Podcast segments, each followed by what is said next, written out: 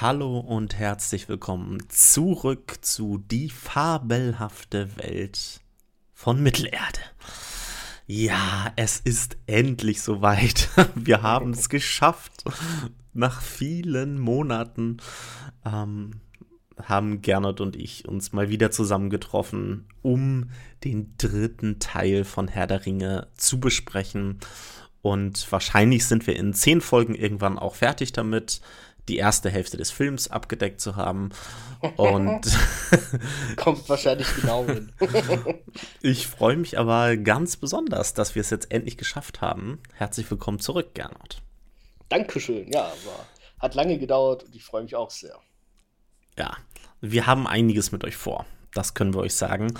Ähm, und viele werden vielleicht aussteigen, wenn sie jetzt sehen, äh, es sind sechs, sieben, acht, neun, zehn, elf Folgen. Nein, so viele werden es wahrscheinlich nicht, versprechen wir euch. Ähm, Folgen ich veröffentlicht. gar nichts. ähm, aber es lohnt sich. Also es wird sich lohnen, ähm, da einen Blick mit reinzuwerfen und mit uns beiden Mittelerde noch einmal neu zu erleben. Ich habe übrigens äh, einen ähm, Wunsch von einem Zuhörer bekommen, den wir vielleicht auch mal nachgehen können. Ähm, und zwar war der Wunsch, dass wir mal ein äh, so ein Watch-Along machen äh, mm. zu einem Film. Also dass wir letztendlich den Film live gucken und nur unsere Audiospur dann nachher irgendwie auf YouTube veröffentlichen, ähm, sodass man auf dem einen Ohr letztendlich den Film hören kann und auf dem anderen Ohr uns beide, während wir über den Film gerade sprechen, hören. Also wie ein Audiokommentar, den man sich anhören kann. Sehr interessante Idee dann haben wir auf jeden Fall ein zeitliches Limit, auf jeden Fall, was wir bekommen. Ähm, vielleicht. Wir machen einfach Pause. vielleicht passiert das ja auch noch in der Zukunft. Aber heute erstmal nicht. Heute sprechen wir über den dritten Teil oder beginnen über den dritten Teil zu sprechen. Bevor wir das aber machen, habe ich ja traditionell immer so ein kleines Opening, damit wir mal so ein bisschen wieder in die Stimmung reinkommen. Und ähm, wir möchten uns, oder ich möchte, dass wir uns wieder einmal mit Tolkien beschäftigen. Tolkien, das haben wir ja schon ähm, in der letzten Reihe zu Die zwei Türme gehört, hat ja super viele Geschichten äh, geschrieben in dieser Welt von Mittelerde und darüber hinaus. Und wir haben auch ähm, kürzlich ja eine sehr missglückte Serienadaption gesehen, äh, namens Rings of Power. Und jetzt haben wir vor ein paar Monaten, vielleicht habt ihr es auch selber ähm, in der Presse gesehen, ähm, ein, von einem von einer neuen Entwicklung gehört, und zwar das Warner Brothers, also die äh, Produktionsfirma, die auch die Herr der Ringe-Filme produziert hat, sich nun die Rechte wieder gesichert hat, die Filmrechte ähm, an Herr der Ringe und dem Hobbit. Und bevor ich das gleich noch mal so ein bisschen aufdrösel und erkläre, was das mit diesen ganzen Rechten auf sich hat, weil das ist für viele bestimmt auch mal interessant, äh, das mal zu hören, bei wem liegen da überhaupt welche Rechte, möchte ich von dir einmal wissen. Stell dir vor, Gernot, du bist Hollywood-Produzent mhm. und du hast die kompletten Rechte an allem, was Tolkien geschrieben hat. Uff. Und du müsstest jetzt entscheiden, welche seiner vielen Geschichten du verfilmen möchtest. Und ich möchte von dir wissen, welche ist das? Und würdest du es in Filmform oder in Serienform machen? Okay. Bei Iluvatar, das ist eine hohe Herausforderung. Ähm, okay. Also es gibt ähm, ultra viele Geschichten ähm, die auch gar nicht alle was miteinander zu tun haben im Tolkienschen Universum. Gibt auch viele Bücher dazu. Es gibt auch, das hatten wir schon mal erwähnt, ähm, teilweise mehrere Versionen von einer Geschichte. Aber ich glaube, die, die mich am, am meisten interessieren würde oder am meisten reizen würde, weil ich es eine Wahnsinn-Story finde und unglaublich viel Tiefgang drin, ähm, ist die Geschichte von Feanor.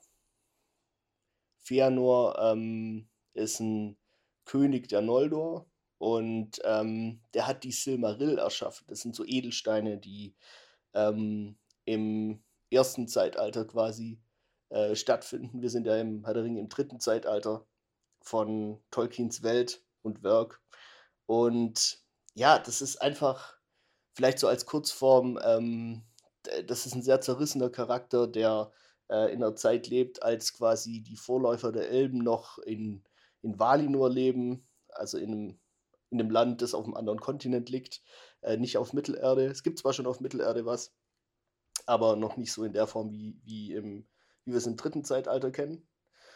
Ähm, ja, und es, es gibt dort äh, quasi noch direkte Interaktion mit den Göttern, sage ich jetzt mal, ähm, die vom Urvater oder Allvater geschaffen worden sind. Und der Urfeind oder das Urböse ist eigentlich nicht Sauron, sondern Saurons Herr. Und äh, das ist einer der Götter, ein Abtrünniger quasi. Der heißt Melkor oder Morgoth. Und ähm, ja, das ist quasi so die Geschichte, wie, wie der versucht, die Werke der, der guten Götter zu verderben. Und äh, Feanor gerät quasi in die Mühlen zwischen diese Göttersagen und zwischen diesen Konflikten. Und ähm, ja, es gibt, äh, wer, wer, diese unsägliche Amazon-Serie gesehen hat, da gibt es, glaube ich, einen kurzen Rückblick ähm, auf, auf so zwei große Bäume, die dann verdorren ähm, das sind so die zwei Bäume, die das Licht in die Welt getragen haben, quasi im ersten Zeitalter. Und die werden von besagten Bösewicht und äh, einem Vorläufer von der Spinne Kankra, die wir im dritten Teil ja auch haben, ähm, quasi vergiftet und zerstört und der komplette Kontinent verfällt in, ins Dunkel und aus dieser Lebensessenz dieser Bäume schafft Fëanor quasi so Edelsteine, ähm, die diese, dieses Feuer oder dieses Licht quasi in sich tragen. Und ähm, ja, ist ein total zwiespältiger Charakter, der auf der einen Seite sehr edel ist, auf der anderen Seite halt sich auch schnell verführen lässt und ähm, dann abtrünnig wird von den Göttern, von den Valar und sich verführen lässt von den Bösen und ähm, ja, eigentlich so den Grundstein legt für die Geschichte, die dann im Herr der Ringe im dritten Zeitalter auch stattfindet. Aber das ist so tausende von Jahren früher, also nur damit ihr so ein Gefühl bekommt, ähm, was für eine was für eine Tragweite oder was für eine epische Breite auch oder Tiefe dieses Werk von Tolkien hat. Also hatten wir ja schon im zweiten Teil ein bisschen drüber gesprochen. Das wird mich total reizen. Jetzt hast das du ja aber gesagt, also die Geschichte von Feanor, ja, ja, die Geschichte von Feanor, das ist jetzt ja schon, ist es jetzt nur die Geschichte von Feanor oder schon die Geschichte der ganzen Silmaril? Und würdest ja, du es als. Ja geschaffen. Also ich würde, mm. ich würde es, für mich gehört das alles zusammen. Ich würde es auch, um, um Bezug auf deine Frage zu nehmen, ich würde es tatsächlich in Serienform machen, weil die schiere Menge an Material einfach zu viel für einen Film ist. Also Feanor könnte man, also gut, man könnte mehrere Filme machen. Das könnte man schon machen. Ein Tolkien ein Cinematic Universe. ja, da, da bin ich noch ein bisschen hin und her gerissen, aber also es gibt zum Beispiel die Familienfehde, äh, die die haben äh, mit seinen Brüdern, äh, mit seinem Vater. Sein Vater wird dann irgendwann von, von Melkor erschlagen. Und ähm, ja, also vielleicht, vielleicht schaut es euch selber an. Schaut mal in Silmarillion rein, das ist im ersten Zeitalter, ich glaube, das heißt, das Kapitel heißt von den Silmarill oder von der Verdunklung der Welt oder sowas. Und, das sind, glaube ich, ähm, mehrere Kapitel, die das ähm, genau, umfassen. Wo vorkommt. Ja. Genau. Aber das ist einfach eine ganz, also eine wahnsinnig toll erzählte Geschichte auch, weil ich finde auch, Tolkien schafft es meisterhaft, quasi große Zeiträume zu überbrücken und trotzdem dicht zu erzählen. Weißt du, wie ich das meine? Also er, er geht nicht raus aus der, also man, man, man wird nicht rausgerissen aus der Welt, man bleibt in der Welt, auch wenn mal, keine Ahnung, 100 Jahre verstreichen oder 30 Jahre oder so. Ich glaube, das ist das, wo wir auch beim, bei die zwei Türme schon im Podcast auch drüber gesprochen haben, dass andere Fantasy-AutorInnen letztendlich über die Geschichten, die Tolkien hier wirklich in kürzester Zeit einfach erwähnt, in wenigen Seiten halt beschreibt, da würden andere Autoren, würden ganze Bücher drüber schreiben. Und sie bieten eben auch den Stoff, da ganze Bücher drüber zu schreiben. Aber Tolkien traut sich halt eben darüber halt nur ein Kapitel zu schreiben. Genau, und das ist auch gar nicht so Mut zur Lücke, sondern ich finde nicht, dass da Informationen fehlen. Weißt du, er erzählt ja dann zum Beispiel die Geschichte von einem großen Helden über und, und seinem und den Einflüssen der Welt auf ihn und seinen Einflüssen auf die Welt um ihn herum. So die Wechselwirkung. Und da gibt es dann natürlich Nebencharaktere und es gibt im Hintergrund die Valar und so weiter, aber es geht jetzt gerade um den und das ist so quasi die Hauptstory, die die Welt verändert. Und klar lässt er dann ultra viel weg, aber es ist jetzt nicht so, dass du dann Fragen zurückbleibst, ja, warum ist nicht das und was ist eigentlich mit dem passiert und so. Also so dieses, diese Loose Ends gibt es eigentlich nicht so wirklich, finde ich. Ja, weil es halt mehr eine, eine Chronik ist letztendlich, genau. ähm, als ja, irgendein, als ein als ein Buch, als eine Belletristik, sag ich jetzt mal. Also ja. es, die, die Key Facts werden da halt gut abgearbeitet und da wird nichts Wichtiges weggelassen. Aber man könnte das natürlich und Tolkien könnte das auch selber äh, oder hätte es gekonnt, das noch mehr auszuschmücken und weiter durchzuerzählen, klar. Ja. Ähm, okay, in Serienform. Okay, interessant.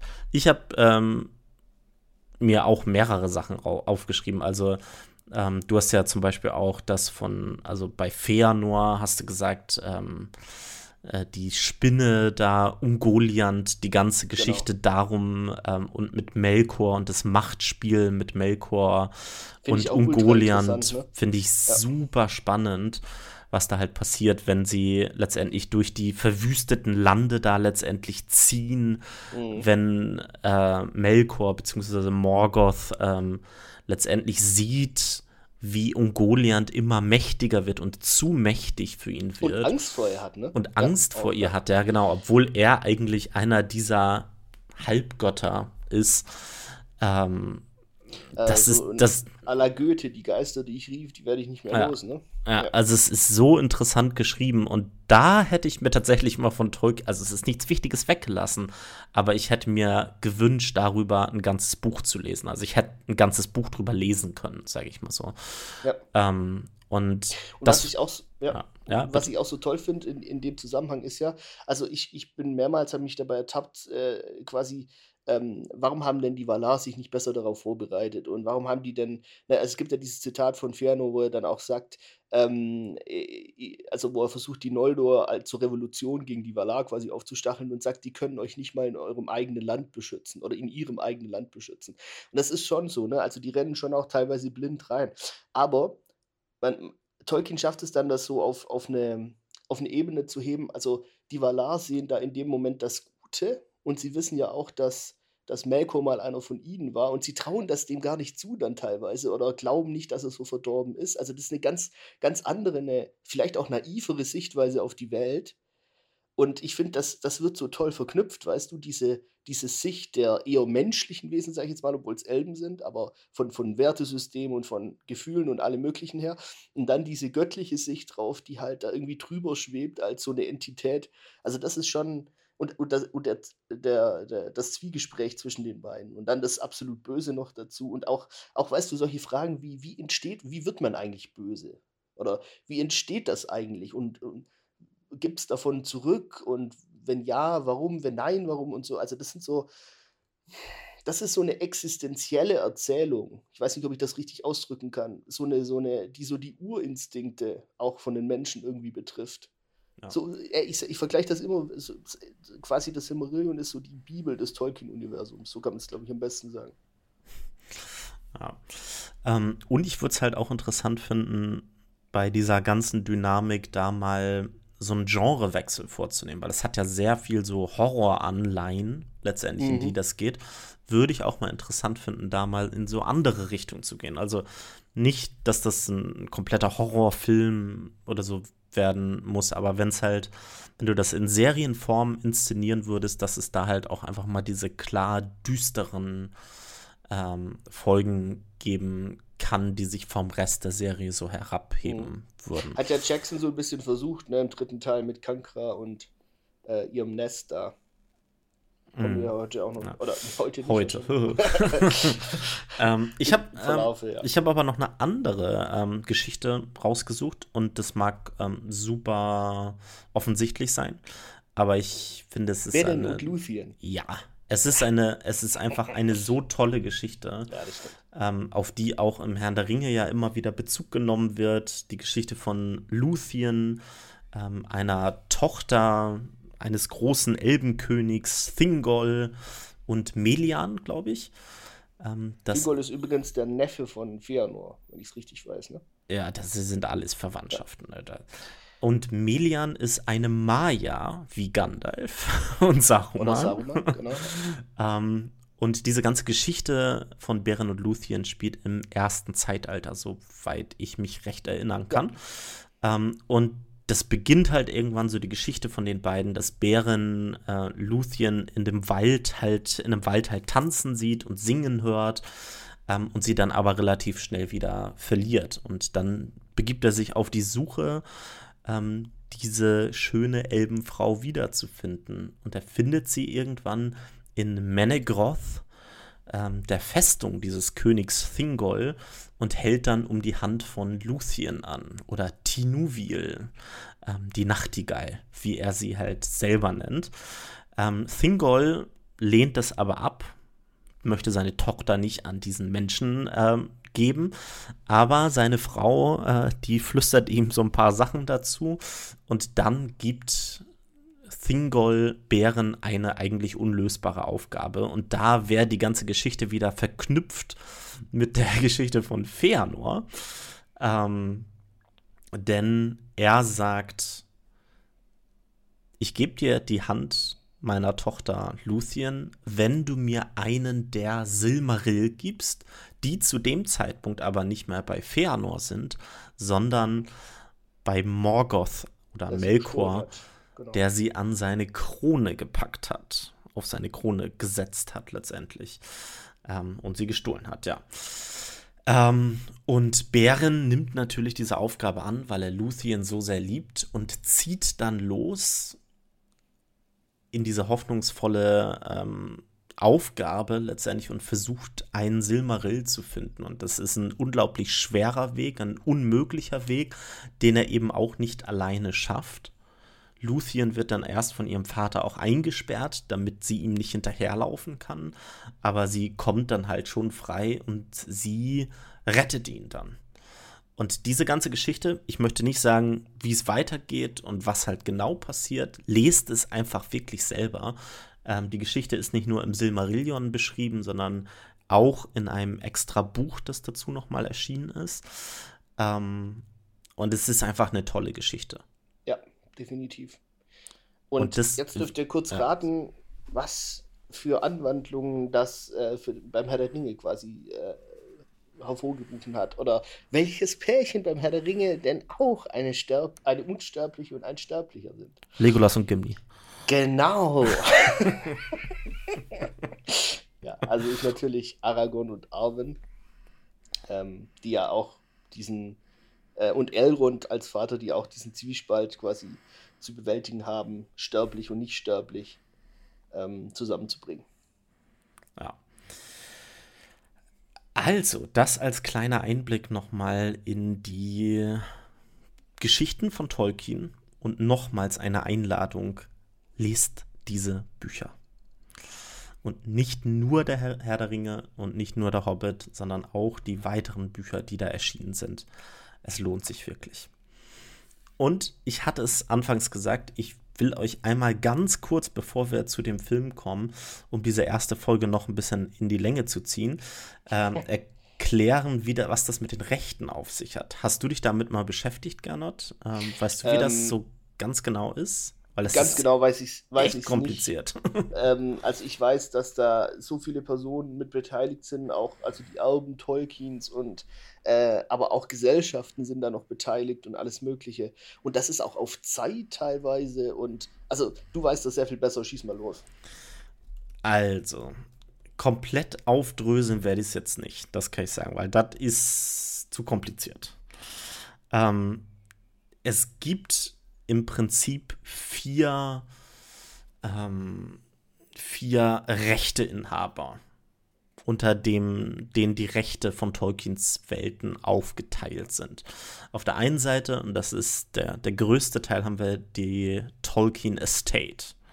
Tolkien Estate Ähm, das ist letztendlich, ähm, ja, da sind Tolkiens Erben, stecken da hauptsächlich natürlich mit drin. Ähm, und halt aber auch andere Rechteinhaber, die da halt noch mit dabei sind.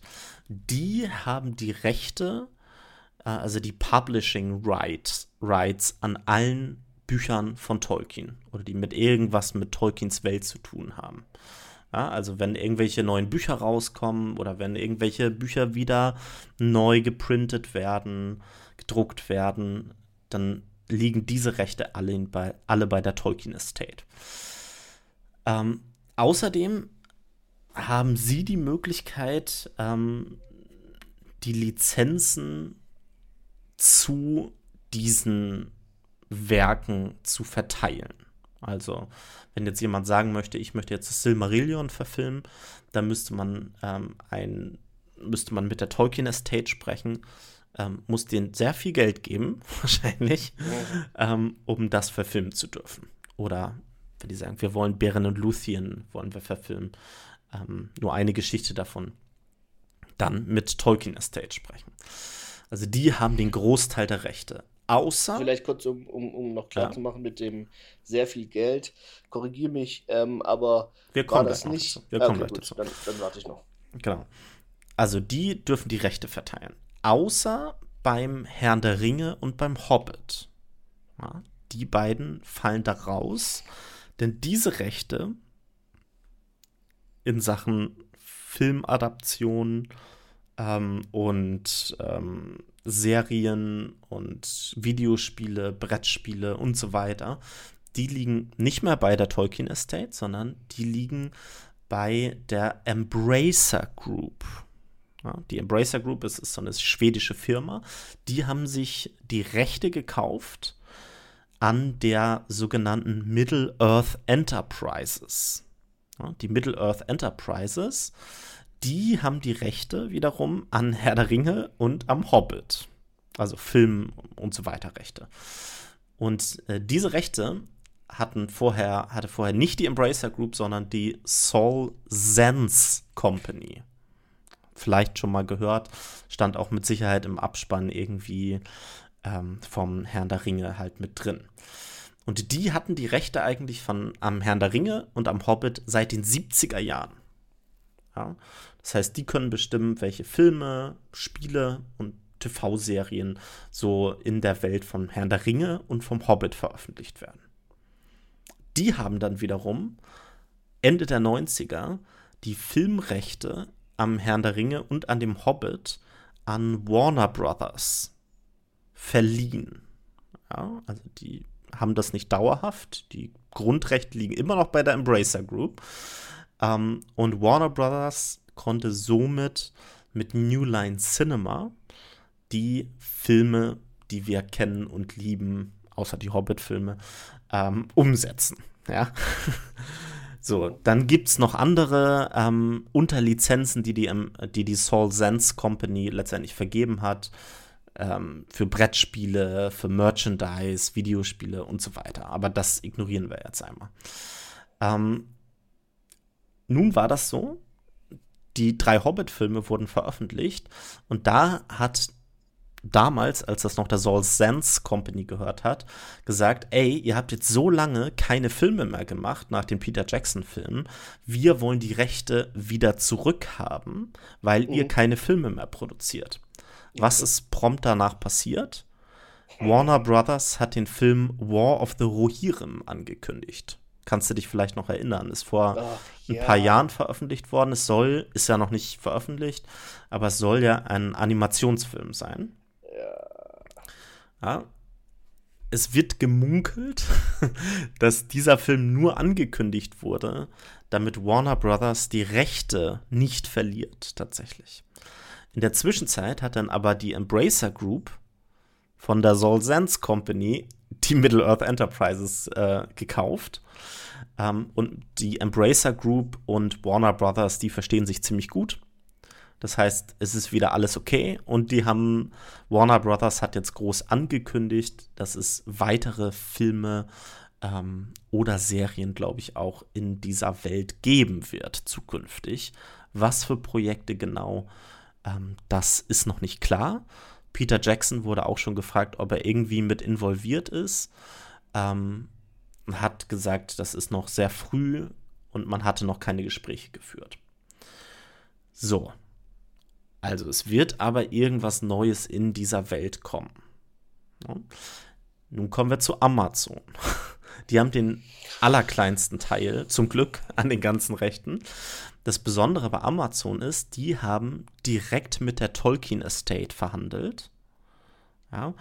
Und ähm, die haben gesagt, ja, so richtig wurden die TV-Rechte, die vergeben wurden, ja nicht geregelt mit der Middle-earth Enterprises. Und sie hatten von Anfang an denn das Ziel, ähm, eine Fernsehserie daraus zu machen. Und das Besondere an dieser Fernsehserie ist jetzt, dass das zwar sehr direkt auf Herr der Ringe und den Hobbit Bezug nehmen darf, also auf Charaktere, die vorkommen, auf mhm. Events, die vorkommen. Die dürfen sie aber nur, ähm, äh, die dürfen sie aber nur erwähnen oder ja, eine Referenz darauf letztendlich geben. Ähm, also deswegen darf sowas, so wer wie Elrond, Galadriel und so, ja, dürfen halt drin vorkommen. Ähm, aber die genauen Events im Herrn der Ringe, ähm, beziehungsweise die Events vor allen Dingen im Silmarillion und in anderen Geschichten von Tolkien, die dürfen nicht vorkommen. Das heißt, Amazon ist durch die Rechtevergabe gezwungen, eigene Versionen ähm, zu schreiben rund um die Events, die Tolkien kreiert hat. Und das ist ja genau das, was wir beide, wir möchten jetzt auch wieder nicht zu sehr abhaten über Rings of Power. Doch, doch, doch, doch. Aber gena genau das ist ja das Problem, dass das, was in dieser Serie vorkommt, nichts oder also nichts ist, was von Tolkien geschrieben ist, sondern nur auf einige Sachen entfernt Bezug nimmt, die Tolkien geschrieben hat. Das ist aber bei weitem nicht alles, was ich an dieser Serie kritisiere. Ja, genau. Aber wir sprechen jetzt ja nur über ja, die Rechte. Aber ähm, ihr merkt das, ich könnte das jetzt noch weiter erklären, aber muss ich nicht. Ihr merkt, es ist unglaublich kompliziert. Ähm, ich bin sehr gespannt, was Warner Brothers jetzt machen will mit den Rechten von Herr der Ringe und dem Hobbit. Ähm, sie haben schon gesagt, dass sie die Filme nicht nochmal machen werden. Da bin ich sehr froh. ja. ähm, äh, aber ich weiß auch nicht so wirklich genau, was sie sonst draus machen wollen, ehrlich gesagt. Also kann man darüber spekulieren. Ihr werdet hier im Podcast mit Sicherheit darüber erfahren, sobald es irgendwelche Neuigkeiten gibt, was daraus passieren wird. Und wenn es irgendwas Erwähnenswertes und Gutes geben wird, dann werden wir es hier mit Sicherheit auch im Podcast besprechen. So. Also. Ich bin da das, eher pessimistisch nach den letzten Erfahrungen, sage ich dir ehrlich. Sobald da irgendwie Firmenpolitik oder, oder Geld oder sonst was mitspielt. Das Coole an, an der Entstehungsgeschichte der Filme, über die wir den Podcast jetzt eigentlich machen, äh, ist ja, dass, dass Jackson quasi erstmal äh, Klinken putzen gehen musste, um irgendjemand zu finden, der das mitmacht. Das heißt, da ging es eigentlich um, um die Sache und es ging nicht um, so, sobald es um, um, um das Ganze drumherum geht, uff, das ist alles Energie, die nicht mehr ins Projekt fließen kann. Weißt du, wie ich meine? Ich weiß, ich verstehe es absolut. Und äh, wenn ich mir generell so Entwicklungen in Hollywood zurzeit anschaue, mhm. blicke ich da mit großer Sorge drauf auf so die originellen Ideen, die halt kommen, um die kreative Umsetzung. Ja, es gibt diese Filme noch, aber meistens nicht bei den großen Geschichten.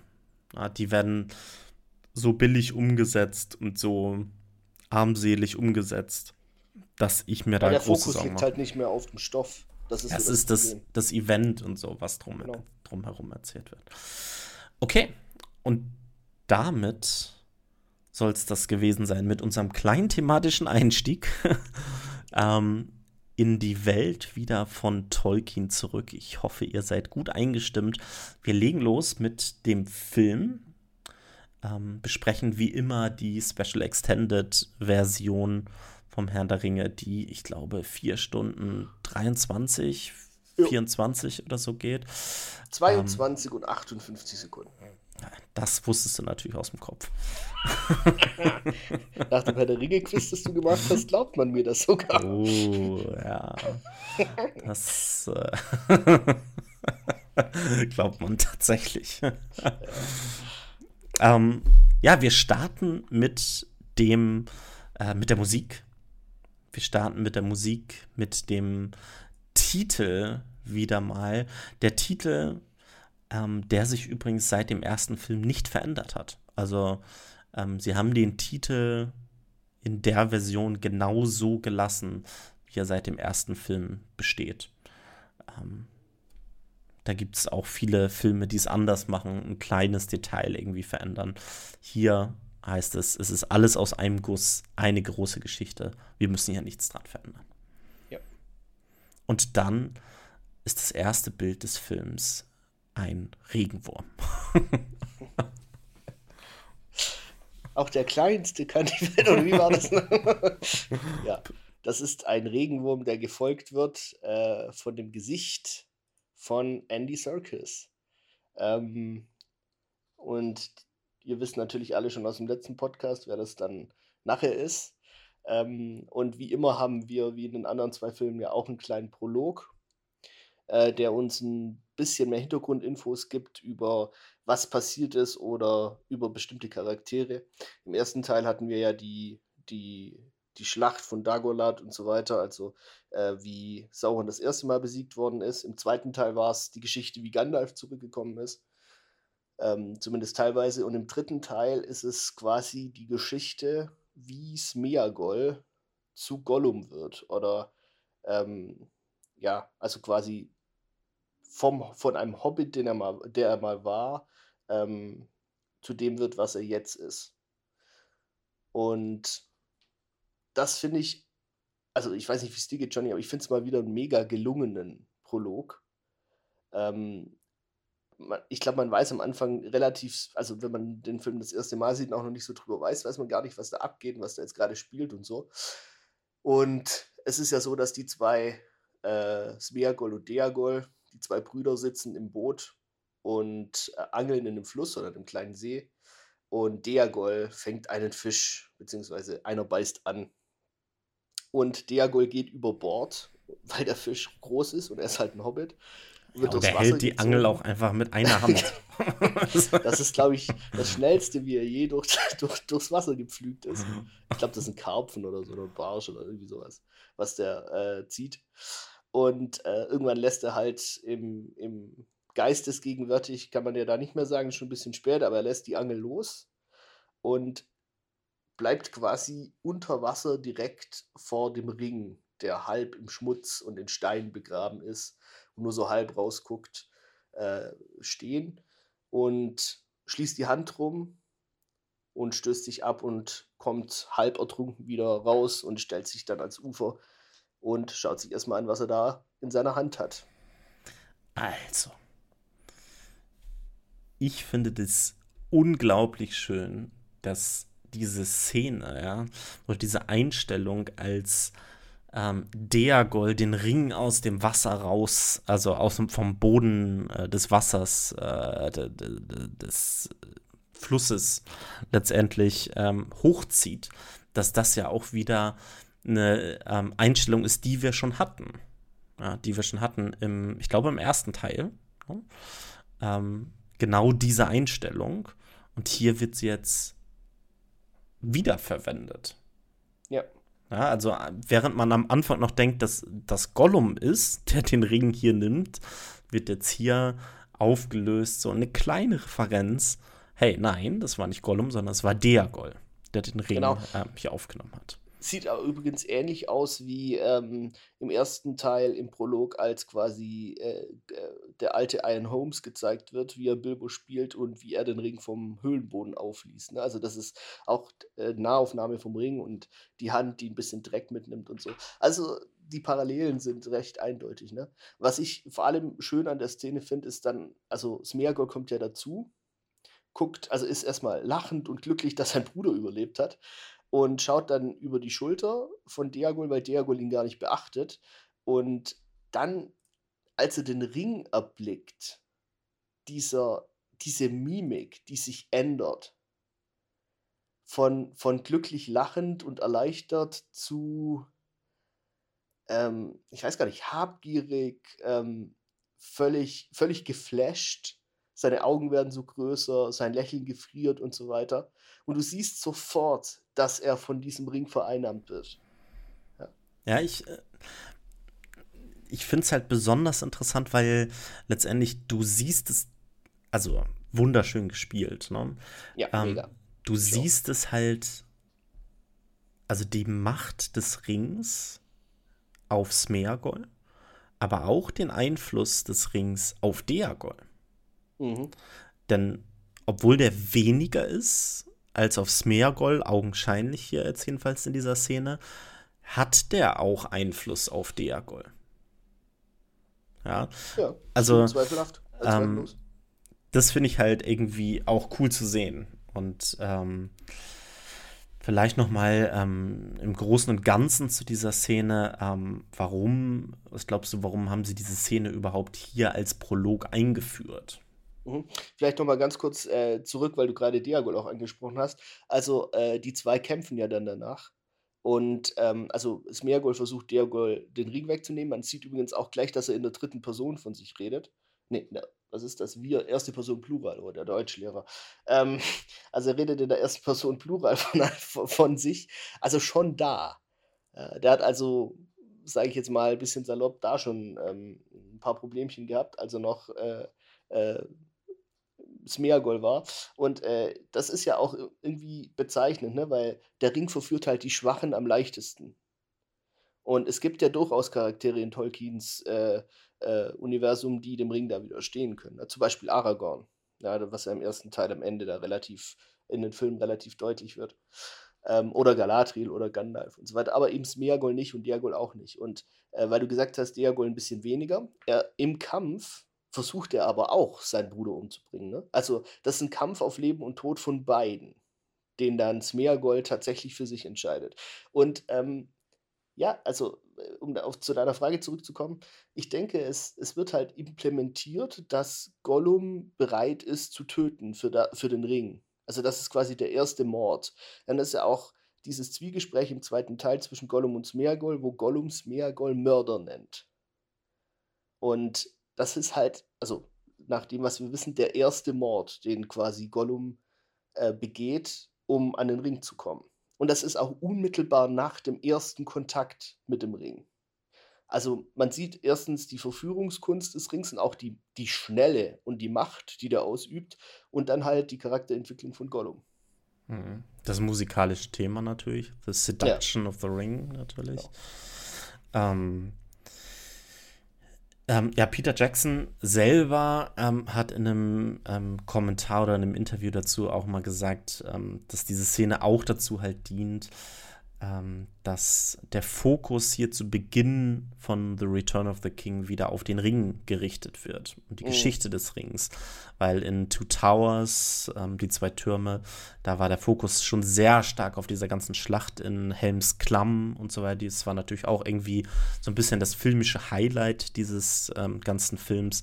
Und jetzt zu Beginn des dritten Films, des finalen Films, jetzt nochmal direkt am Anfang das Augenmerk auch darauf zu richten, ey, guckt mal Leute, hierum geht um dieses kleine Ding geht es. Ich ähm. glaube, er meinte das auch im, im Zuge von, dass auch wieder in, in, in den Fokus der, des Bewusstseins des Zusehers kommt, warum passiert das hier eigentlich alles? Ne? Also warum gibt es dieses ganze Leid, warum gibt es den Krieg und so weiter? Ne? Zurück auf, auf Boromir verweisend, so ein kleines Ding, äh, weswegen wir so viel Leid und Zweifel erdulden. Ja. Ja, ähm, dann übrigens nochmal zurück zu dem Kampf, den du ja gerade auch schon erwähnt hast. Ein unglaublich brutaler Kampf, wie ich mhm. finde. Also ich habe den damals auch im Kino gesehen wieder. Da war ich noch sehr jung. ähm, verhältnismäßig jung. Und ich weiß, dass diese Szene mir wirklich buchstäblich so den Hals zugeschnürt hat. Also ich habe es wirklich gespürt und dachte so, alter Scheiße, was passiert da? Also ich glaube, ich habe, ich weiß nicht, ich glaube, ich habe noch nie so einen brutalen Mord in einem Film auf großer Leinwand gesehen. Unblutig, ne? Unblutiger, brutaler Ja. Mord. Es ist auch, äh, und ich finde, dass, dass da kein Blut ist, macht es brutaler, ne? Also wenn da Blut wäre oder so, das, das wär, hätte nicht das Gleiche. Man muss sich vor Augen führen, das sind Brüder. Und äh, weißt du, warum das auf der Leinwand so gut kommt? Wegen der Filmmusiktechnik, die sie einsetzen, nämlich Underscoring. Ähm, es ist dieses, dieses hohe, dies, diese ganz hohen Töne. Das Töne kann man fast nicht mehr sagen, es ist eher ein Pfeifen und dann natürlich dieser, dieser Herzschlag-ähnliche Rhythmus, der dann immer langsamer wird, während Deagolds Ge- Gegenwehr immer lahmer wird und er schließlich ja erwürgt wird von Smeargol. Also das ist, ne, das, das ist eine Einheit, auch wieder filmisch meisterhaft umgesetzt. Ne? Also eine Einheit von Musik und Film. Ja. Ähm, außerdem in der Szene, die übrigens von Fran Walsh inszeniert wurde, oder wo sie die Regie übernommen hat, also die Ehefrau von Peter Jackson, die hat Regie geführt bei dieser Szene, weil Peter Jackson wahrscheinlich gerade irgendeine Action-Szene irgendwie Mhm. inszeniert hat. Sie kämpfen. ähm, aber das hatten wir auch schon an ein, zwei anderen Stellen schon, ähm, wo wir im Podcast auch drauf verwiesen haben, wo seine Frau denn den Re Regiestuhl besetzt hat. Ähm, dann haben wir dieses, also dieses Würgen ja auch, ne, dieses Erwürgen, was übrigens in der Extended-Version länger ist als in der Kinoversion. Echt? Ja, das, Das ist äh, aufgefallen. super interessant. Äh, hängt damit zusammen, dass die MPAA, die für die Altersfreigaben Hm, in ja, den. USA zuständig sind, gesagt haben, dass es zu viel war. Also erst in der Extended-Version des Films konnte man die ungekürzte Version dieses ganzen Mordes, dieses ganzen Kampfes ähm, sehen. Also, ähm, Auch, auch einfach äh, in, dem, in dem Zusammenhang, weil du es vorher gesagt hast, so geil gespielt von Andy Serkis, ne? Also der beim Erwürgen, der guckt den nicht an, ne? Der guckt woanders hin. Aber bar jeglichen menschlichen, bar jeglicher menschlicher Regung, die er noch irgendwie hätte. Und sobald er tot ist, guckt er nur ganz kurz, atmet er noch und dann äh, geht das direkt, die Kamera schwenkt dann zu der Hand, genauso wie, die, äh, wie Smeargold sich zu der Hand, äh, wo der Ring drin ist, bewegt und hat dann nur noch Augen für den Ring. Der ist seinen toten Bruder, den er gerade umgebracht hat, den würdigt er keines Blickes mehr. Ne? Also so stark ist der Einfluss des Rings auf ihn in dem Moment. Ne? Also finde ich halt geil. Ne? Und dann auch dieser Schnitt hin zu, zu den verschiedenen Stadien von Gollums Transformation, Smeagolds Transformation zu Gollum. Also allein von der Maske. Also ich, ich kenne mich immer nicht so gut aus, was da alles äh, äh, hinter den Kulissen läuft. Da bist du der, der Fachmann dafür. Aber es ist so krass gut, wie es aussieht. Ja, ähm, das sind alles sehr spontane Szenen übrigens, die sie da gemacht haben. Also es war gar nicht Ja. so groß geplant, das zu machen. Und interessanter Fun Fact noch, ähm, diese Szene mit Smeagol und Deagol, wusstest du, dass die ursprünglich nicht zu Beginn des dritten Teils geplant war, sondern eigentlich im zweiten Teil vorkommen Mhm. sollte? Und zwar als Frodo Gollum das erste Mal mit Smeagol anspricht. Ja. Da sollte es Also diese quasi als Szene eigentlich geben. Genau. Ja. Ähm, und da has, hat aber nicht wirklich ähm, im zweiten Teil reingepasst und Andy Serkis war so ein bisschen traurig, weil das so seine einzige Szene war, wo er wirklich Mhm. zu sehen war. Ähm, und dann hatten sie die immer so als Backup noch da. Und dann haben sie sich irgendwann entschieden, hey, das wäre doch eine super Eröffnungsszene, ein schöner Prolog für den dritten Teil Hervorragende Entscheidung. super gepasst. Und dann haben sie halt daraufhin erst diese ganzen kleinen äh, Pickups gedreht. Also diese ganzen kleinen Szenen gedreht nach dieser Szene, wo, Gollum, wo er sich transformiert langsam zu Gollum hin. Mhm. Haben sie ein sehr rudimentäres Set aufgebaut, äh, wo sie dann diese Szenen haben spielen lassen. Ähm, und da gibt es übrigens auch eine super witzige Szene. Also, wenn man ordentlich lachen möchte, ja, da muss man sich auf der Blu-ray oder DVD muss man sich den Audiokommentar der Schauspieler anhören. Ja.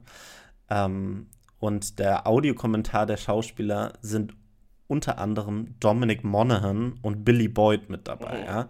Und sobald die irgendwas von sich geben, kommt da nur Scheiße raus, aber extrem lustige Scheiße. Die Also- sind ja eh immer super zusammen. Es gibt ja diese Szene, die ich übrigens übelst ekelhaft fand, als er diesen Fisch da aus dem Wasser zieht mhm. und da reinbeißt. Und, reinbeißt. Ne? und dann sagt halt äh, Billy Boyd, glaube ich, in dem Audiokommentar, also Zitat, Yeah, it was good this part for Andy Circus, because he was able to use his real teeth and his real na nails for this. He actually has grotesque teeth most Englishmen do. Scotsmen, on the other hand, have textbook teeth. Sehr schön. Also herrlich. Also herrlich. schön für Andy Serkis, dass er endlich seine echten Szene mal nutzen durfte ja. ähm, in dieser Szene. Ähm, ja, du hast das ähm, Make-up ähm, angesprochen. Das haben sie am Anfang ganz viel mit echtem Make-up ähm, gemacht. Ja. Je weiter es halt zur Transformation zu Gollum ging, ähm, da wurde auch die Maskenzeit oder die Zeit in der Maske wurde deutlich länger. Ähm, da war Andy Circus teilweise, ich glaube, um äh, halb vier morgens musste er dann in die Maske und dann haben sie den ganzen Tag über gedreht, weil es halt so ewig lange gedauert hat, bis er da raus war. Ähm, und ganz zum Schluss, während er da äh, diesen, diese letzte Einstellung hat, wo er den Ring in seiner Hand liegen hat. Da haben sie ja auch unter anderem seine Augen größer gemacht per CGI. Mhm. Ähm, und da haben sie wieder mal dieses Morphing verwendet. Ähm, das du ja schon mal bei Gandalf unter anderem auch erwähnt hattest. Ne? Dass man quasi die Gesichter übereinander legt. Genau. Also da haben sie dann halt auch die, die Kopfform und so weiter halt angepasst ähm, an den CGI-Gollum später. Ja. Ja, einfach mega Szene. Ähm, endet mit Mein Schatz und wird dann abgeblendet quasi und wir sind wieder bei Frodo und Sam, die sich in einen alten Vorposten, kleinen Unterschlupf ähm, in Ithilien wiederfinden, direkt quasi am Rande Mordors auf der noch freundlicheren Seite. Sam, Sam, also wir haben uns ja darauf geeinigt, das mit A auszusprechen. Sam schläft. Nee, ich glaube Sam. Und Sam, wir haben wir Sam. Sam gesagt? Ja, wir sagen Okay.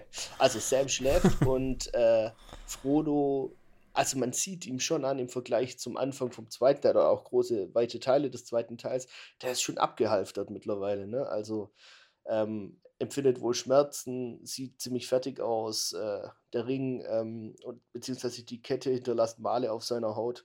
Und äh, er misstraut Sam. Sam. Ja, also er holt den Ring raus und guckt ihn an und guckt immer wieder misstrauisch zu Sam rüber. Der schläft aber auch nicht aufwacht und ihn dabei beobachtet. Ja, also ist jetzt nicht speziell auf Sam bezogen. Er misstraut wahrscheinlich jeden mittlerweile, weil er äh, immer mehr vom Ring quasi verführt wird oder äh, beeinflusst wird. Aber äh, ich meine, mit Sam ist er halt unterwegs und deswegen ist er halt derjenige, dem er misstraut schöne Szene und richtet, wie du vorher gesagt hast, den Fokus natürlich auch wieder eigentlich auf, auf die Haupt-, also die wichtigste Reise, weil egal was Legolas, Aragorn, Gimli, Gandalf und so weiter machen, wenn die zwei nicht Erfolg haben, ist alles umsonst. Ja. Ja, Gollum kommt mit dazu. Von oben herabguckend. naja. Ähm, dann äh, sollen sie ja irgendwie aufbrechen. Ähm, und dann haben sie dieses Gespräch nochmal mit dem Lambers ähm, da mit drin. Übrigens eine Szene, die drei Jahre später gedreht wurde als der Rest mhm. der Szene. Also mhm. haben sie ja später dann nochmal gemerkt und haben gedacht, na, da brauchen wir noch ein bisschen mehr Infos zum Lambers zum Beispiel. Ähm, also mal wieder eine Szene, die krass weit auseinander ist. Ich finde das immer wieder so krass, ne? Also auch die, die, ich glaube, die erste Szene, die Sam und Frodo überhaupt zusammen gedreht haben, die kommt auch im dritten Teil, das ist, glaube ich, die äh, von, den, von den Stufen von Kirit Ungol da, von der Treppe. Und es ist halt so krass, wie, wie das, also man sieht es überhaupt nicht, dass das, auch weißt du, in der Chemie der Schauspieler, wenn man jetzt überlegt, ja, die haben schon ein Jahr zusammen gedreht, dann läuft es irgendwie. Und ich meine, die mussten ja mit der ersten Szene im dritten Teil, ja im Prinzip so tun, als hätten sie all das im ersten und zweiten und Teile des dritten schon hinter sich. Also ich finde das wahnsinnig, also erstmal wahnsinnig herausfordernd, aber auch mega gut dann umgesetzt von denen. No. No. Naja, Au außerdem, als sie dann halt losgehen und so, ich finde das ja von der ähm, Landschaft schon auch beeindruckend. Ne? Also ja, ja, du siehst es halt wirklich, da ist jetzt Da sind fast keine grünen Blätter mehr, so ein bisschen was im Hintergrund da, aber sonst alles sehr kahl, ähm, sehr, ja, sieht auch alles verbrannt aus. Und das liegt übrigens auch daran, dass der Wald, in dem sie da gedreht haben, ähm, da gab es tatsächlich sechs Monate vorher einen Waldbrand. Mhm. Und Peter Jackson hat gesagt, ja, es war wirklich ein ganz hervorragendes Setting da und toll, es gab einen Waldbrand vorher. Ein ganz hervorragender ähm. Waldbrand. Aber man muss zugeben, damit hatten sie wahrscheinlich äh, extrem viel Glück gehabt, weil es passt natürlich perfekt zu dieser Szenerie kurz ja. vor Mordor. Genau. Wir haben mal wieder übrigens so ein, eine ganz typische Sache für den Herr der Ringe, ähm, wo die Kamera hochfährt ja, aus dem einen Setting. Ja. Ähm, damit sind wir ja auch geendet ähm, im zweiten Teil, wo wir dann Mordor vor uns gesehen haben. Ähm, noch weit weiter in der Ferne. Ähm, und jetzt fährt die Kamera wieder hoch und wir sehen, wir sind sehr nah dran an diesem Gebirge. Ja, quasi ein Wäldchen entfernt. Ne? Ja. Und wir sehen natürlich die dunklen Wolken, die da drüber liegen. Ähm, und ganz hinten letztendlich sehen wir noch ein bisschen Licht, das da halt auch existiert. Und dann wechseln wir mal wieder die Szenerie und wir befinden uns in Fangorn. Genau. Wir sehen Aragorn, Legolas und Gimli, die Reiter von Rohan und Gandalf ähm, wie sie durch Fangorn reiten. Legolas guckt sich interessiert um, Gimli guckt sich misstrauisch um, Gandalf guckt sich wissend um, Aragorn guckt sich neugierig um, also jeder guckt sich irgendwie um. Äh, sie sind kurz vor Isengard, wieder fährt die Kamera hoch über die Baumgipfel. Man sieht, die Baumgipfel sind erstaunlich grün. Ähm, ne? Also auch ein Symbol wieder, ähm, dass, dass quasi die, die Natur sich das zurückholt, was Saruman kaputt gemacht hat weil in den Einstellungen vorher war es ja auch so, dass Isengard, direkt rund um Isengard war ja gerodet. Ne? Also der Wald reicht jetzt wieder bis an die Mauern von Isengard ran. Und ähm, wir fahren hoch und sehen ein zerstörtes Isengard, ein geflutetes Isengard voll von Ents. Es ist nichts mehr übrig von Sarumans ähm, ja, Böswilligkeit, die dort geherrscht hat. Die ganzen Gruben, in denen die Orks gezüchtet wurden, in denen die Rüstung hergestellt wurden, sind alle geflutet. Das ist quasi ein See.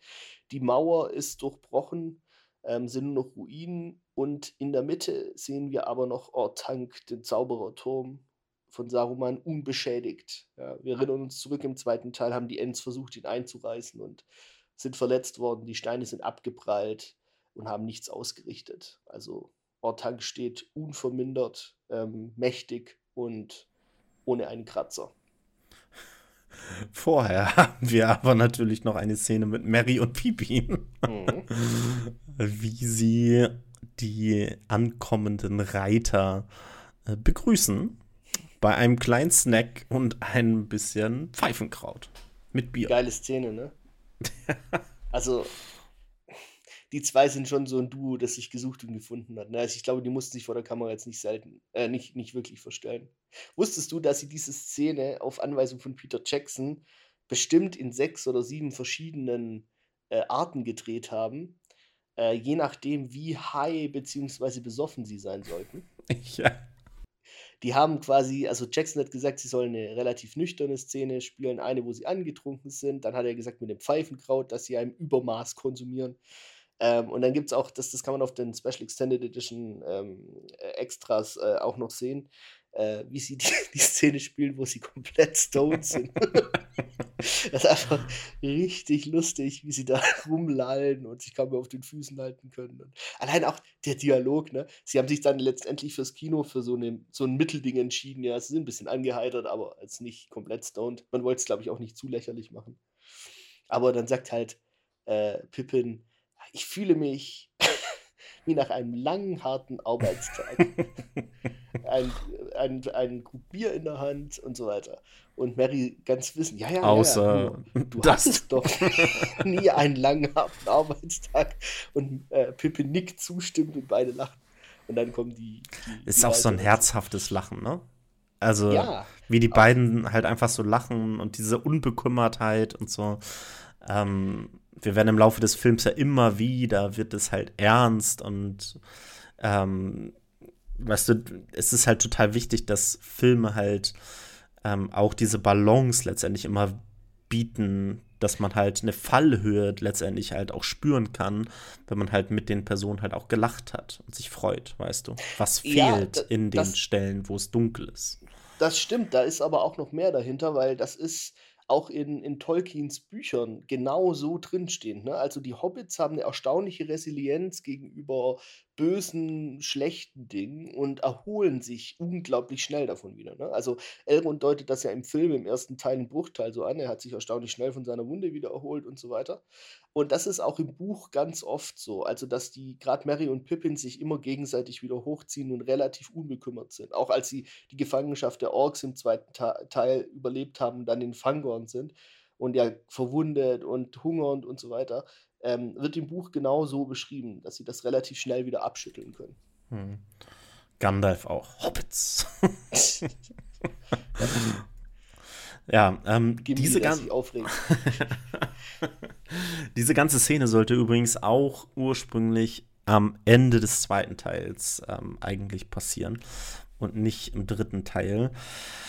Ähm, aber als sie gemerkt haben, wie lang diese Szene eigentlich ist, die jetzt hier kommt, haben sie sich dann doch entschieden, das in den dritten Teil zu nehmen und ja auch nur in der Extended-Version des dritten. Ja, Johnny, das ist eine Sache, da bin ich ganz bei Gott hab ihn selig, Christopher Lee, der ja, ähm, also muss man vielleicht dazu sagen, die Kinoversion ähm, ist quasi so, dass äh, die Reiter nach Isengard reinreiten und sie treffen Baumbart und Baumbart erzählt ihnen, dass Saruman mit Grima Schlangenzunge im Turm eingesperrt ist.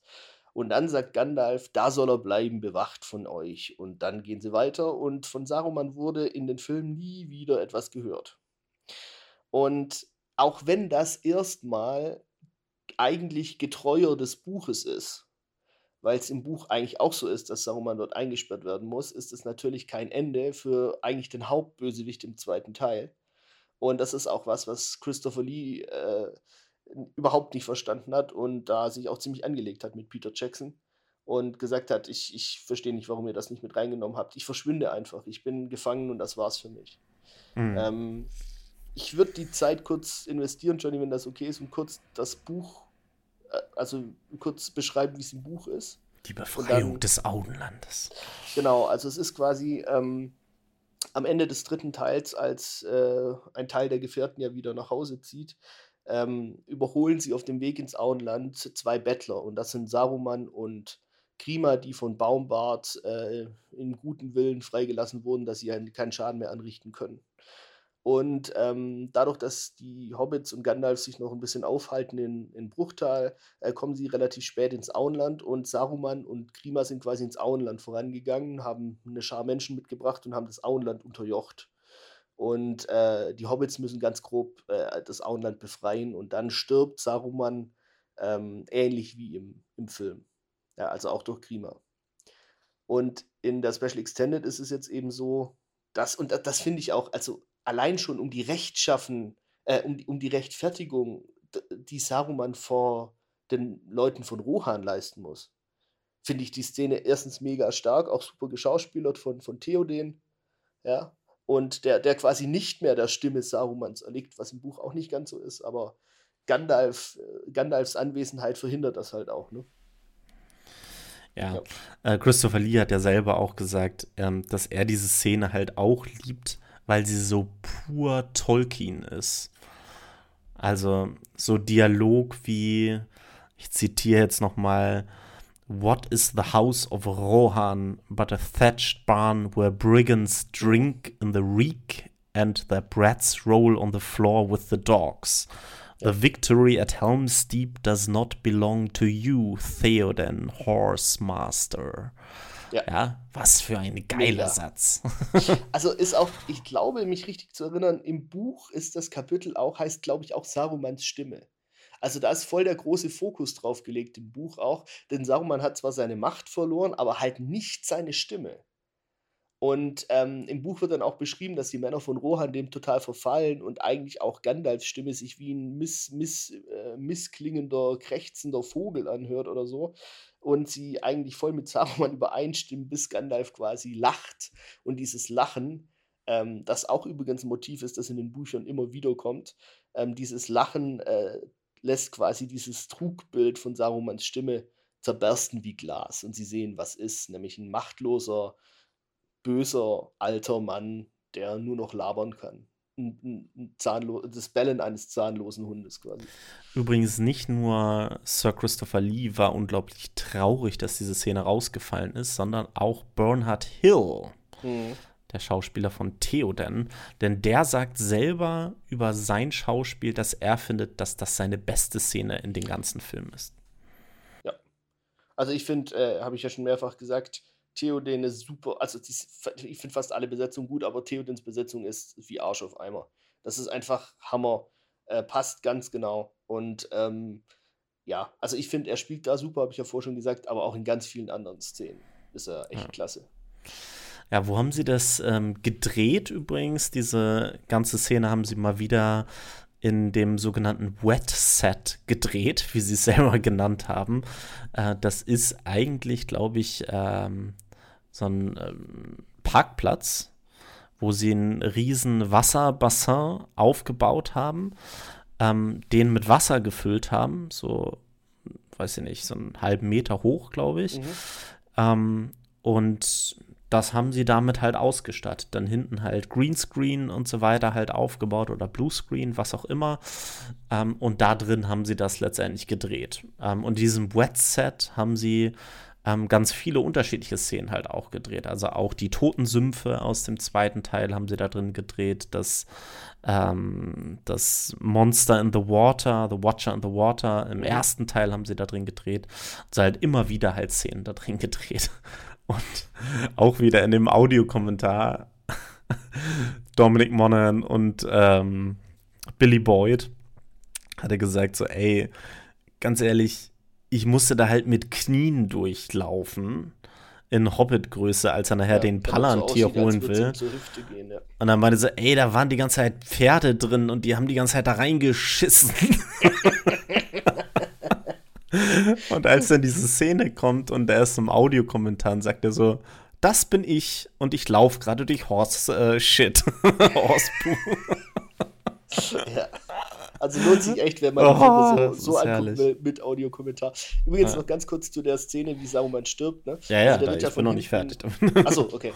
Der, der, wird ja von hinten erdolcht von, von Grima und fällt dann quasi runter ähm, und spießt sich auf so einem, einen seiner Maschinenräder auf, ne? also welch bildlicher Tod. Ähm, auf jeden Fall, als sie das gedreht haben, hat Peter Jackson äh, zu Christopher Lee gesagt, ja, welche Geräusche er denn machen soll, wenn er von hinten erdolcht wird. Und Christopher Lee hat ihn nur angeguckt und hat gesagt, ähm, ja, ich habe so sinngemäß, ich habe äh, nee, nee, warte. Nee, pass auf, ja. er, er, hat, er hat gesagt, weißt du, wie sich das anhört, wenn jemand neben dir von hinten erstochen wird? Because Peter Jackson so. Do. Peter Jackson, nö, äh, keine Ahnung. ah, und dann, wie gesagt, ja, ich weiß warum. Jetzt kannst du erzählen, warum. Ja, ja, nee, also nur der Hintergrund, der hat, glaube ich, irgendwelche Special Operations mit ausgeführt im Zweiten Weltkrieg. War der nicht beim SAS oder so? Special ich Air weiß Service? nur, dass da irgendein Commander da war. Ja, genau. Und äh, Jackson hat dann nur gesagt, oh, okay, alles klar, du scheinst da Bescheid zu wissen. Und ich frage da jetzt lieber mal nicht, nicht genauer nach. Aber äh, dann hat er noch vor, vor der Kamera in den Special das ist eher ein, ein scharfes Einatmen. Ein richtig lustig, wie er das beschreibt. Ja, Peter Jackson hat, glaube ich, gesagt, ey, die ganze Luft, die du in deinem Körper hast, die kommt jetzt quasi raus, wenn du halt ja, so von hinten genau. erstochen wirst. naja. Ja. Sehr schön auf jeden Fall. Genau, und übrigens natürlich auch ähm, cool, dass ich glaube, Brad Dourif heißt er, dass der ähm, als Schlangenzunge hier natürlich auch nochmal einen Auftritt ja. bekommt, der auch in der Kinofassung herausgeflogen wäre. Ähm, auch eine sehr unterschätzte schauspielerische Leistung in der, in der Reihe, finde ich. Ich muss zugeben, dass dieses ah, wie er da unten von dieser, von diesem Ding da aufgespießt wird, hätte ich nicht gebraucht, ehrlich gesagt. Aber, also es hat mich jetzt auch nicht gestört, aber naja. Ähm, auf jeden Fall fällt ihm dann ja der Palantir aus dem Umhang, ähm, den er mitgebracht hat, oder mit, mit nach genau. unten gebracht hat.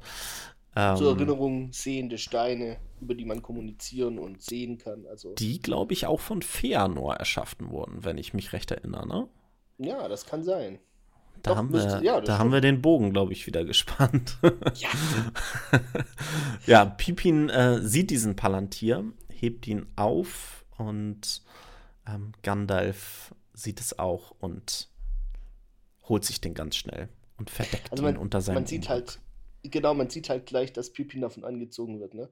Pippin ist ja ultra neugierig, das ist ja schon die ganze Zeit im, im Film immer wieder so ein Leitmotiv, das sich durchzieht. Und auch wieder so ein kleines Detail.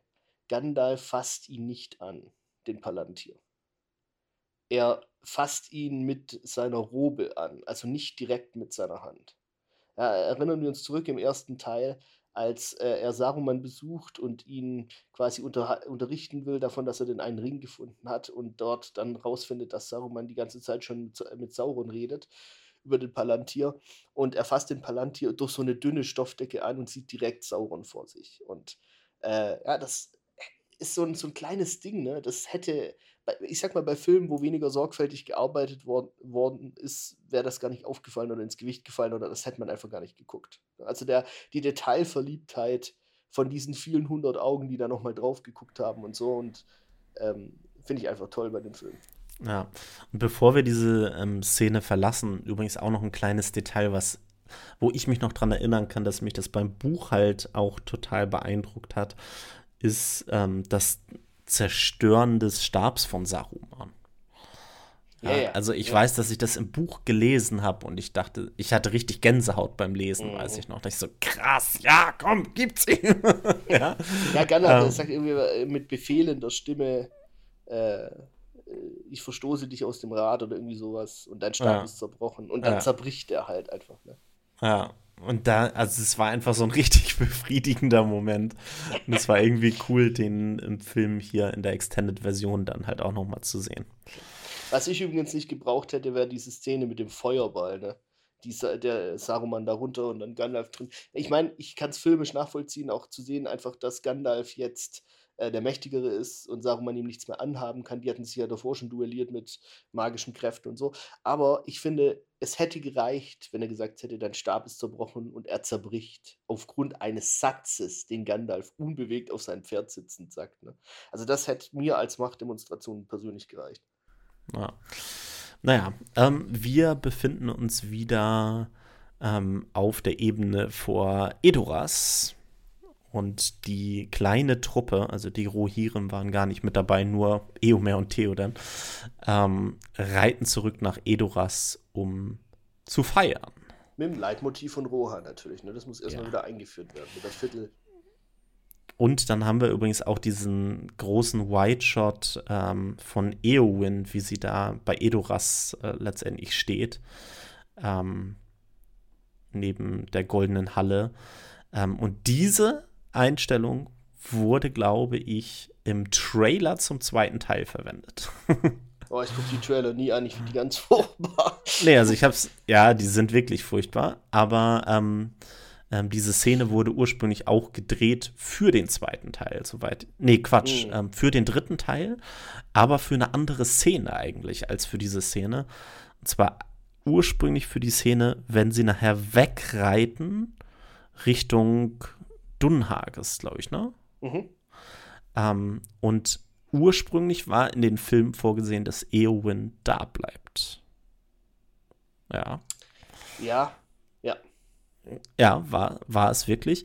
Ähm, und ähm, das wäre die Szene gewesen, wo sie sich, also nachdem sie sich verabschiedet hatten. Okay. Und die haben sie ja, jetzt. Ja, sie sieht auch ziemlich verzweifelt aus, ne, vom Gesichtsausdruck. Ja, ja, auf der großen Leine. Ja, ja, ja, ja. definitiv. Was nicht so wirklich Sinn macht in der Szene. ja, ja. auf jeden Fall, ähm, die, der Schnitt in die goldene Halle von Meduselt ist ähm, zu sehen und wir äh, kriegen mit, dass Theoden quasi eine kleine Rede hält ähm, und sagt, wir gedenken jetzt der Toten, äh, unserer Toten, unseres Volkes, unserer Soldaten, unserer, ähm, unserer Zivilisten und sie stoßen drauf an und ein lautes Hail oder Heil schallt durchs, ähm, durch, durch die Halle. Und da will ich nur kurz eine kleine Anekdote erzählen. Und zwar, ich äh, mache in der 10. Klasse in Musik immer die Herr der Ringe-Filme mit den Kids und mache quasi eine Filmmusikanalyse äh, und schaue mit denen auch alle drei Teile.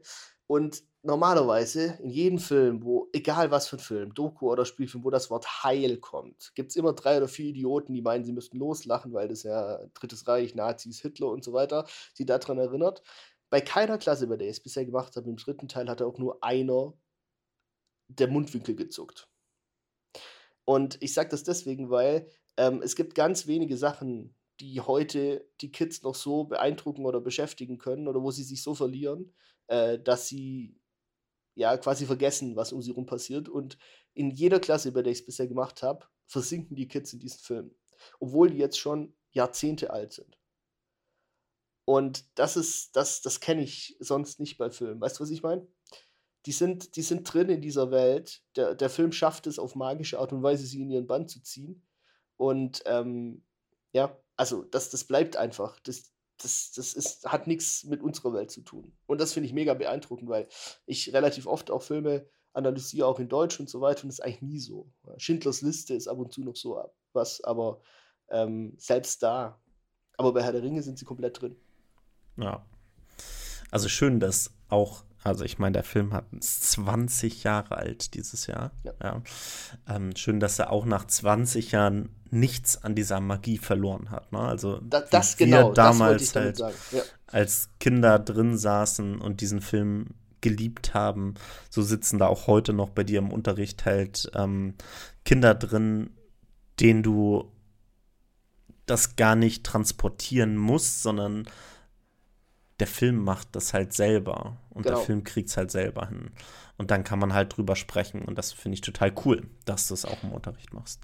Du und vor ein paar Jahren war es ja noch so, da hatte ich noch Kids, die haben die gesehen, ne? Also auch die Eltern von denen, die fanden die dann halt cool. Heute, 90% der Kids kennen diese Filme nicht.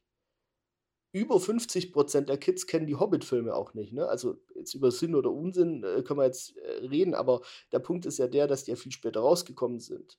Und selbst das, also die kennen dann vielleicht noch Transformers oder ähm, Spider-Man oder solche Sachen oder äh, Guardians of the Galaxy. Solche Sachen kennen die, aber die kennen diese älteren Sachen nicht mehr.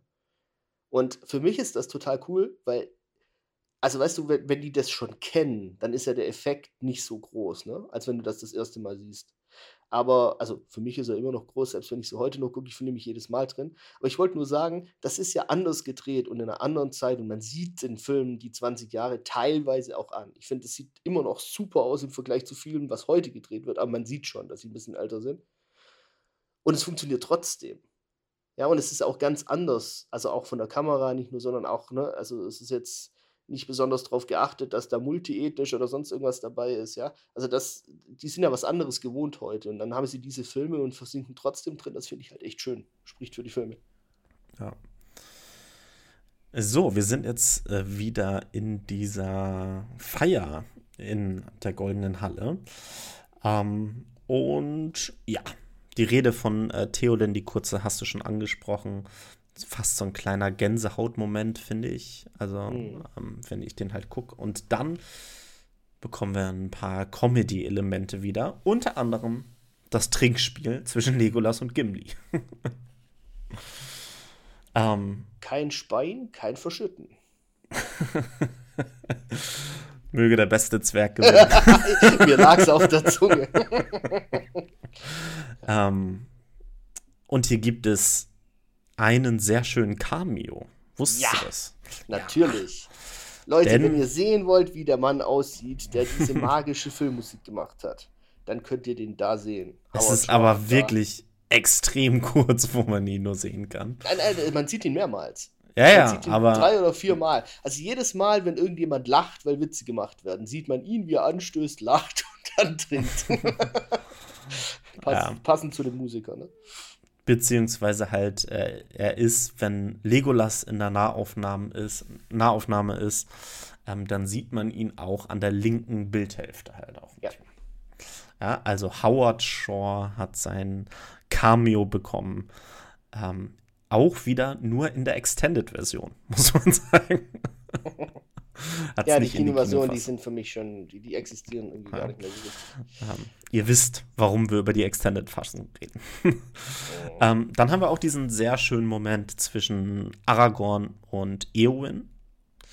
Ähm, warum mag ich diesen Moment? Weil er halt also erstmal ist er halt so ein Setup, ne? Also sowieso wird in diesem, in dieser ganzen Szene halt sehr viel vorbereitet, viele ähm, Sachen, die halt noch passieren werden, die noch thematisiert werden. Ne? Also ähm, wir kommen gleich noch mal zu ähm, Eowyn und Theoden. Wir kommen zu Pippins ähm, Blick, der mit Gandalf ausgetauscht wird.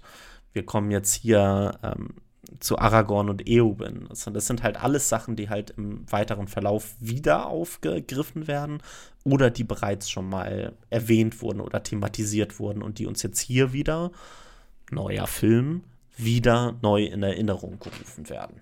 Ja. Ähm, und ich finde, es ist so ein schöner Moment, wo fast nichts gesagt wird, letztendlich. Ähm, ich glaube, es wird sogar, doch, es wird, glaube ich, kurz was gesagt. Ja, auf der alten auf der alten äh, rohanschen Sprache, glaube ich. Ja, aber vor allen Dingen das Nonverbale und so, das finde ich hier halt irgendwie toll. Vor allen Dingen halt zu sehen, was Eowyn hier jetzt letztendlich da auch mit rein interpretiert. Ja, und die Frage ist, wie viel kommt da von Aragorn selber halt auch? Auch ne, könnte man natürlich sich auch fragen. Aber ist jetzt gar nicht so der große Punkt. Aber ähm, wir haben einmal, wir sehen ganz klar, was Eowyn, die ist total verknallt in den. Ja. Und, dann, Theoden, der alte Fuchs, kriegt das natürlich spitz. I am happy for you. He's an honorable man. Und ich finde das so schön, wie das hier kameratechnisch einfach gemacht wird. Ich liebe diese Momente, wie du halt einfach ein, ein perfektes Bild von der Bildkomposition hast. Du siehst den Schuss von auf Eowyn und dann gibt es diesen kleinen Kameraschwenk. Theoden kommt aus der rechten Bildhälfte, kommt in die rechte Bildhälfte, nimmt die ein. Und wir haben diese Zweieraufnahme, also wohl sowohl Eowyn als auch Theoden drin sind. Und dann kommt dieses I'm happy for you. Also, das finde ich halt einfach schön, wenn so Bilddynamiken, eine Bildkomposition sich so in ja. einer Einstellung halt letztendlich auch verändert. Das Tolle an der Szene finde ich aber nicht mal ähm, quasi den Fokus auf Aragorn, sondern das, was danach kommt. Äh, ich, ich, ich liebe das ja, wie Peter Jackson das schafft, innerhalb von kurzen Kameramomenten und ganz kurzen Sätzen ganz viel Tiefe zu verleihen. Ne? Also äh, Eowyn antwortet ja darauf, was, was Theoden gesagt hat, You are both honorable men. Und dann siehst du, wie, wie Theoden ein bisschen so den Blick niederschlägt und dann sagt, It was not Theoden of Rohan who led our people to victory. Und das ist genau das, was Saruman zu ihm gesagt hat. Der Sieg bei Helms Klamm gebührt nicht euch. Und da siehst du einfach, also Theoden hat das in dem Moment relativ, das stimmt auch nicht, er hat es nicht stoisch hingenommen, er guckt da schon so ein bisschen nach unten und erkennt die Wahrheit in den Worten. Das ist ja das Perfide an Saruman. Ne? Er benutzt er, er lügt ja nicht nur. Er benutzt auch teilweise die Wahrheit und verdreht sie dann und, und, und verunsichert die Leute und so. Und du siehst dann aber auch, dass Theoden reflektiert genug ist, was ja nicht, oder so gut wie kein König ist, ja, in der mittelalterlichen Welt, der dann sagt, ähm, ja, das stimmt schon, ne? Also eigentlich, ich habe aufgegeben. Aragorn hat mich in Helmsklamm davon überzeugt, überhaupt noch rauszureiten. Ich hatte schon aufgegeben mega schöner Moment und wieder ganz toll gespielt von, von und verleiht Theo den halt voll, den, voll die Tiefe, finde ich. Ja, ja absolut. Ähm, dann kommen wir wieder zurück zum Trinkspiel. Dann auch da wieder ähm, hat John Rhys Davis, glaube ich, ein bisschen improvisiert bei diesen ganzen Szenen. Dann kommt dieses, dieses wilde Zitat: It's the dwarfs that go swimming with little hairy women. da hat im Audio Auf Deutsch ist das über, übrigens auch mega Nein. lustig. So. Es ist des Zwergen Eigenart, dass er die Frauen mag, behaart. das ist einfach so geil. ist das ja. schlecht? Vor allem das Coolste finde ich ja, wie Legolas es einfach ignoriert. Lass ihn labern. Ähm, jetzt hier was für ja, Übernerds. Ähm, ich glaube, Fran Walsh oder Philippa Boyens haben in dem Audiokommentar erklärt, dass das eigentlich eine Filmreferenz hier jetzt ist, die John Rhys Davis hier eingebaut hat. Und zwar ist es eine Anspielung auf der weiße Hai. Ähm, da gibt es ein Zitat von dem Captain, ähm, der sagt: Here's to swimming with bow-legged women. Mm, ähm, okay. Und das sollte da quasi mit eingebaut haben. Also für alle Ultra-Trivia-Cracks äh, zum Herrn der Ringe, ähm, das soll der Hintergrund dieses Zitats von John Rhys Davis sein, was er aber auch improvisiert hat. Ja, ähm, ja er kippt um und Legolas hat das Trinkspiel gewonnen, ohne so viel zu trinken wie Gimli. Clever. Er hat einfach langsamer getrunken. ja, wir, und, wir haben dann auch ja noch den Tanz ne, von, von Mary und Pippin auf dem Tisch. Genau, und, da, und dazu ja. nur ganz kurz, weil ähm, da finde ich das jetzt auch wieder, das, was du eben gerade schon gesagt hast, wie Peter Jackson das hinbekommt, von einer humorvollen Szene, die ja auch wieder eine Referenz ist zum ersten Teil, mhm. ähm, umzuspringen, also umzuswitchen zu einer Szene, die wieder ganz ernst ist, die uns wieder auf den Boden der Tatsachen zurückbringt. Ja, und Johnny, die Musikalität dieser Szene ist halt hervorragend. Ne? Also, wir haben die, die, ähm, das Hobbit-Lied vom grünen Drachen. Ja, von dem wir ja am Anfang gehört haben, als Mary und Pippin äh, auf den Ruinen von Isengard gesessen sind.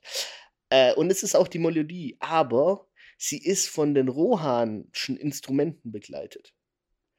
Also das, allein, dass sie das gemacht haben, weißt du, dass sie die Muse hatten zu sagen, ich will das nicht darstellen wie im Auenland mit den Flöten und allem, sondern ich will das darstellen mit der Musik, die die Rohan, die Bewohner von Rohan machen. Das finde ich einfach so cool. Ah, weißt du, sie hatten den Filmkomponisten noch gerade sowieso am Set. Ja, genau, das hat er einfach direkt hier gemacht. Nee, und auch, äh, da siehst du zum Beispiel auch so kleine, so, so, so eine kleine Szene, ich, die fällt einem Normalen gar nicht auf, der das das erste Mal sieht jetzt irgendwie. Das fällt nur mir auf, der es zum 20.000. Mal gesehen hat, dir wahrscheinlich auch. Ähm, da sitzt Gamling. Und äh, Mary und Pippin kicken ja, um Platz zum Tanzen zu haben, die ähm, die Kelche mit dem Bier vom Tisch und der kriegt einen in den Schoß und regt sich tierisch auf darüber und, und ignoriert halt einfach jeder, wird einfach ausgelacht und weiter geht's. Und das finde ich auch der Stellenwert, den Mary und Pippin bei den Männern von Rohan haben. Ne? Also hochachtungsvoll spricht man ja von den Halblingen im zweiten und dritten Teil dann und so weiter. Und sie sind ja äh, dann quasi Fürsten der Halblinge und so weiter. Und das, ich finde, das sieht man so ein bisschen. Ne? Das ist der, der zweite Hauptmann von, von, von Rohan, dem der da den, den, äh, das Bier auf den Sack leert. Ne? Und der. das geht halt einfach weiter. Ne? Und wird dann unterbrochen, wie du gesagt hast, ne? durch, durch den Blickkontakt mit Gandalf. Äh, und, und Pippin verliert den Faden. Weil er vielleicht, ich weiß gar nicht, wie hast du das interpretiert, dass er, dass er quasi nicht weiß, ob das angebracht ist, oder, äh, dass er gerade hier so ausgelassen feiert, wo es eigentlich eine Gedenkfeier der Toten ist? Oder wie hast du es interpretiert, warum er mit ja, Gandalf den Blick tauscht? Also für mich war es von Pipin-Zeiten, glaube ich, wieder ähm, der Palantir. Ehrlich mm, gesagt. Okay. Also der lässt ihn ja nicht los, gedanklich. Und vielleicht ist das irgendwie, also für mich war das immer ähm, eine, eine Referenz, äh, als er Gandalf halt sieht, dass er sich wieder daran erinnert. Ja. Aber das andere ist natürlich genauso möglich. Übrigens finde ich auch cool, ne? Gandalf, der guckt ihn ja so halb ernst an, ne? Und äh, Mary erinnert an Pippin, dass sie weiter singen sollen und dann muss Gandalf ja lachen. Und das ist der alte Gandalf. Das ist Gandalf der Graue für mich noch, weißt du? Und wo er, wo er sich, ja, also, ne? Und äh, dann kommt Aragorn dazu und er wird wieder Gandalf der Weiße. Also auch, auch schön. Schön smooth alles. Ja. Any news of Frodo? fragt Aragorn. Gandalf weiß es nicht so wirklich. Und dann kommt wieder auch wieder eine Referenz, die wir häufiger schon bekommen haben. Ähm, was sagt dir dein Herz? Ja, noch das, was quasi Gut und Böse unterscheidet, ne? Also Ja. dieses auf ein bisschen auf die Gefühle auch hören und ja, Ja, schöne Szene. ja. Und auch da wieder so ein Moment von einer, einem ganz lauten Setting, einem Party-Setting hin zu diesem kleinen Moment der beiden, was wir ja die ganze Zeit übrigens haben in dieser ganzen Party-Szene. Ja. Wir Mhm. haben immer wieder diese Momente zwischen Aragorn und Eowyn, Eowyn und Theoden ähm, und Gandalf und Aragorn jetzt, ähm, wo wir Momente haben, wo zwei Personen ganz nah miteinander interagieren, wo das Party-Setting so in den Hintergrund gerät. Ja. Ähm, und hier haben wir jetzt wieder die, das Vertrauen in sein eigenes Herz von Gandalf. Der sagt, ja, ja, er lebt noch. Ja.